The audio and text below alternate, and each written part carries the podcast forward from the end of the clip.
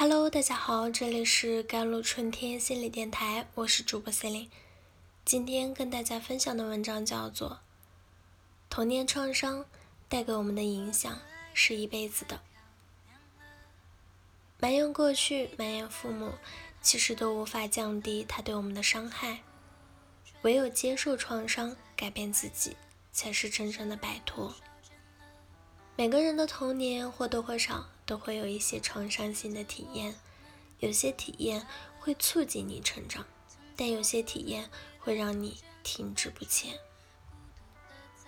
我们人生中第一个真正的伤害，往往是来自于家庭，而家庭会给我们带来三种童年的创伤体验。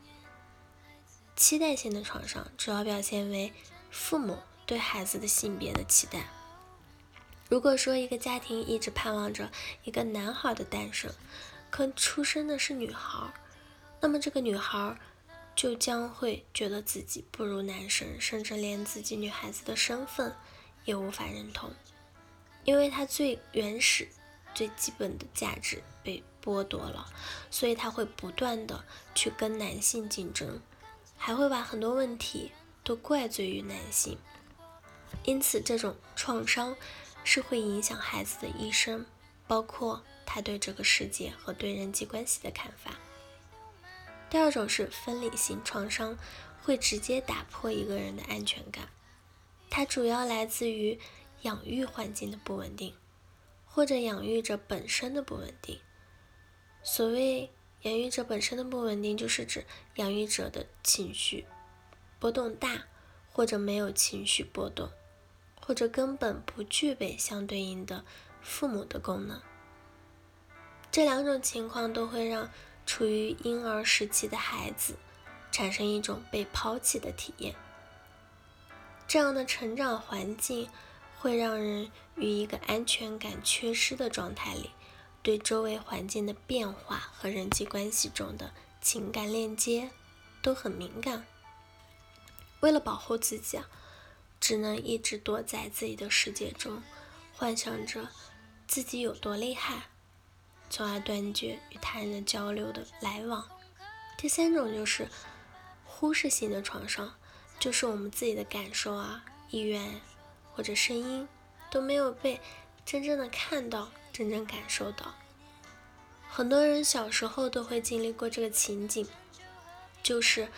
自己摔倒了，父母为了让他学会坚强，叫他不要哭，说哭是一件羞愧的事。其实，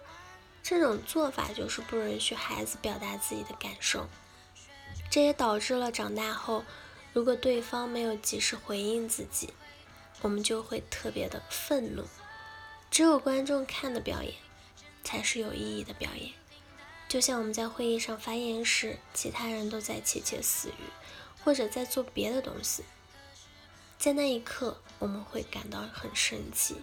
这其实是被忽视的创伤性被激发了。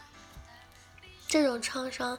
还会导致我们希望自己的另一半扮演一个很重视自己、时刻关注自己的父母的角色，因为我们渴望得到别人的重视啊。因此，过分渴望得到关注，其实是忽视性创伤所引起的一个反应。有一位女士跟丈夫之间的相处出现了很大的问题，丈夫无法理解自己的老婆为什么有时候会突然生气，而来访者也无法表达自己生气的原因。她经常会因为丈夫的一个有点不知道怎么样的眼神啊。凌厉轻蔑的眼神啊，就勃然大怒，甚至处于一个歇斯底里的状态。这就是因为在他六岁的时候，他瞒着爸爸偷偷养了一只兔子，但不幸的是，孩子是被爸爸发现了，